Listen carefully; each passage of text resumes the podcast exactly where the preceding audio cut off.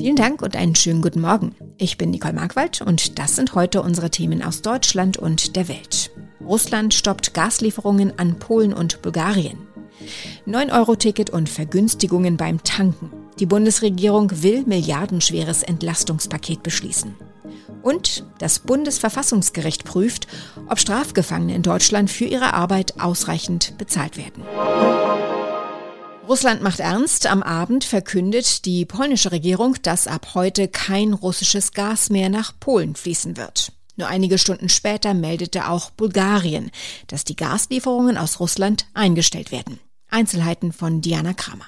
Russland hatte diesen Schritt angekündigt. Ländern, die Gaslieferungen nicht in Rubel zahlen, wird der Gashahn zugedreht. Polen und Bulgarien argumentieren dagegen, sich an die laufenden Verträge gehalten zu haben. Polen spricht deshalb von einem Erpressungsversuch Moskaus.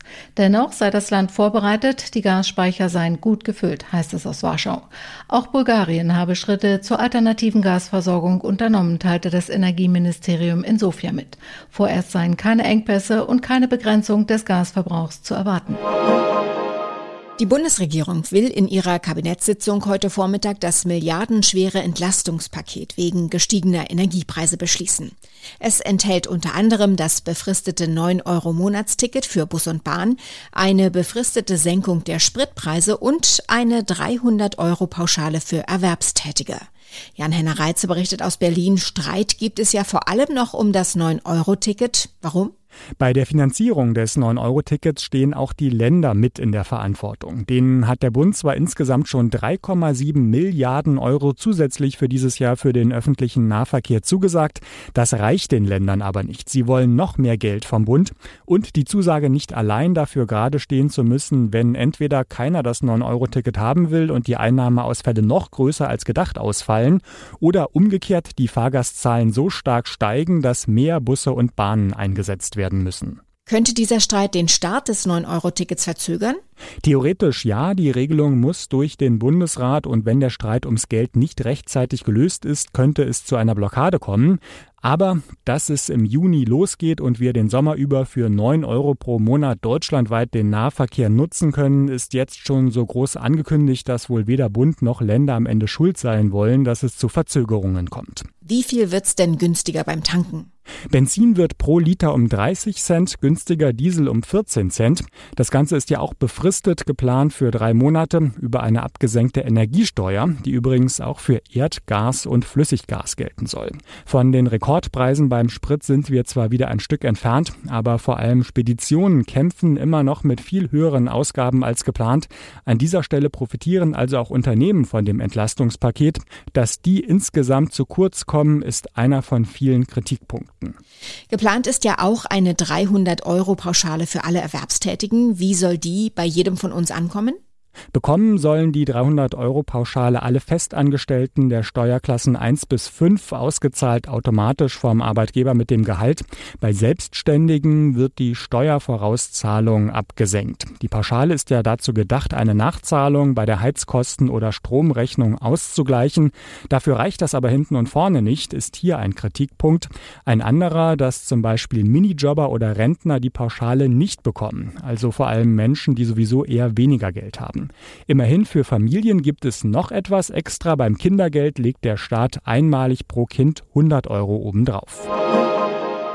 Wer in Deutschland im Gefängnis landet, muss dort oft arbeiten. Denn in den meisten Bundesländern gilt für Häftlinge eine Arbeitspflicht. Werden aber Strafgefangene für ihre Arbeit ausreichend bezahlt? Mit dieser Frage befasst sich ab heute das Bundesverfassungsgericht. Grund sind zwei Verfassungsbeschwerden, eingereicht von zwei Betroffenen aus Bayern und Nordrhein-Westfalen. Jana Laumann hat die Einzelheiten. Was wollen die Kläger vor Gericht erreichen? Kurz gesagt, sie wollen mehr Geld. Sie sind zwar in den meisten Bundesländern dazu verpflichtet, während ihrer Zeit im Knast zu arbeiten. Sie bekommen dafür allerdings nur einen Bruchteil vom Mindestlohn. Sven Walentowski von der Deutschen Anwaltsauskunft rechnet vor, dass das im Schnitt ein Tagessatz von 14,21 Euro ist in den alten Bundesländern und in den neuen Bundesländern sogar nur 13,61 Euro. Es darf schon die Frage gestellt werden, ob das dem Resozialisierungsanspruch noch gerecht wird. Wird eigentlich den Gefangenen vor Augen geführt, dass Arbeit sich lohnt? Und wer nichts ansparen kann, für den wird ein Neustart nach der Haft auch unnötig schwierig, sagen die Kläger. Wer im Gefängnis sitzt, hat auch viel weniger Kosten. Wofür wollen die Kläger denn das Geld ausgeben? Stimmt, Kosten für Miete, Heizung oder Auto fallen ja weg. Allerdings haben Gefangene oft auch Schulden, zum Beispiel für den Anwalt, der sie vor Gericht verteidigt hat. Und die können sie mit so kleinen Beträgen gar nicht abbezahlen. Die Familie draußen aus dem Gefängnis heraus zu unterstützen, ist damit auch nicht wirklich möglich. Und auch in die Rentenversicherung fließt während der Haft kein Geld, sodass später die Altersarmut droht.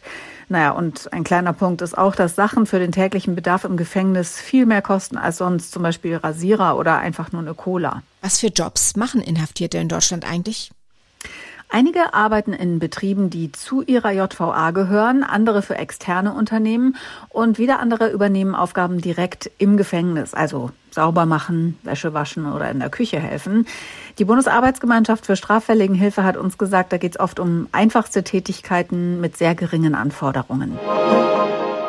Wenn man nicht gerade in einer einsamen Gegend lebt, ist man davon umgeben. Lärm. Ob Bauarbeiten nebenan, dichter Verkehr oder laute Mitmenschen, es knattert, rauscht und kracht. Das kann einen nicht nur kirre machen, sondern auf Dauer auch krank. Heute ist der Tag gegen Lärm und mein Kollege Ronny Thorau hat sich ganz in Ruhe näher mit dem Thema befasst. Ab wann ist ein Geräusch eigentlich Lärm? Ja, das ist natürlich immer ein bisschen subjektiv. Die einen können da mehr ab oder sind auch mehr gewohnt, wer zum Beispiel in der Kita arbeitet oder auf der Baustelle.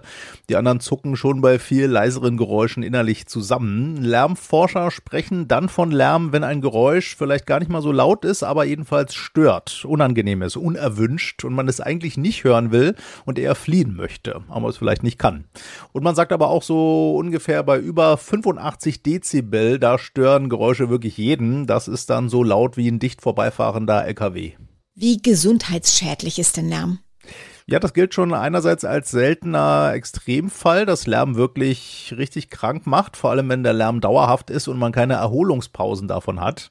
Andererseits kommt da doch schon auch so einiges zusammen. Die Weltgesundheitsorganisation spricht von einer Million gesunder Lebensjahre, die die Menschen in Westeuropa verlieren würden durch Umgebungslärm, vor allem durch Verkehrslärm. Welche Krankheiten kann Lärm auslösen? Ja, zum Beispiel kann Dauerlärm Bluthochdruck begünstigen und Herz-Kreislauf-Erkrankungen oder auch Diabetes. Auch Stress, Erschöpfung bis hin zur Depression sind möglich. Und es gibt übrigens auch Listen, welcher Lärm uns am meisten stört. Ganz vorn dabei Fluglärm, gefolgt von Straßenlärm und auf Platz drei laute Nachbarn. Was kann man denn gegen Lärm tun? Weghören ist schwierig. Ja, das ist ein bisschen das Problem. Augen kann man einfacher zumachen, wenn es zu hell wird. Aber auch Ohren kann man ja entlasten. Zum Beispiel die Ohren zuhalten, wenn der Krankenwagen vorbeitutet oder man an der Krachbaustelle vorbeigeht. Musik mit Kopfhörern sollte man nie zu laut hören. Auch bei Konzerten oder Diskos kann man ja was Dämpfendes in die Ohren stecken. Und seinem Ohr sollte man wirklich öfter Ruhepausen gönnen. Also zum Beispiel in der Mittagspause vielleicht mal bewusst nichts hören, nur spazieren gehen. Oder auch das Schlafen, also das Schlafzimmer sollte man leise gestalten. Und auch wichtig natürlich, selber nicht so viel Krach machen, damit nicht andere dann den Lärm aushalten müssen. Im Oktober starb die Kamerafrau Haline Hutchins bei Dreharbeiten zu einem Western. Der tödliche Schuss fiel, als Schauspieler Alec Baldwin die Waffe in der Hand hatte. Nun hat die Polizei im US-Bundesstaat New Mexico Bild- und Textmaterial zu dem Vorfall veröffentlicht. Dazu zählen unter anderem Polizei-Bodycam-Aufnahmen, Fotos und Videos vom Tatort. Das berichtet die New York Times unter Berufung auf die Polizei. Tina Eck berichtet aus den USA. Was ist denn da alles zu sehen und zu finden in diesem Material? Ja, auf einem Foto ist zu sehen, äh, wie die Kamerafrau nach dem Schuss von Rettungskräften und Notärzten versorgt wird. Ein anderes Bild, das äh, vermutlich von einer Bodycam gemacht wurde, zeigt Baldwin unmittelbar nach dem Schuss mit der Waffe, aus der sich der Schuss gelöst hatte. Es gibt auch äh, Fotos und Videos vom Tatort und Textnachrichten der Mitarbeiter der Filmcrew von den Tagen vor und nach dem Vorfall.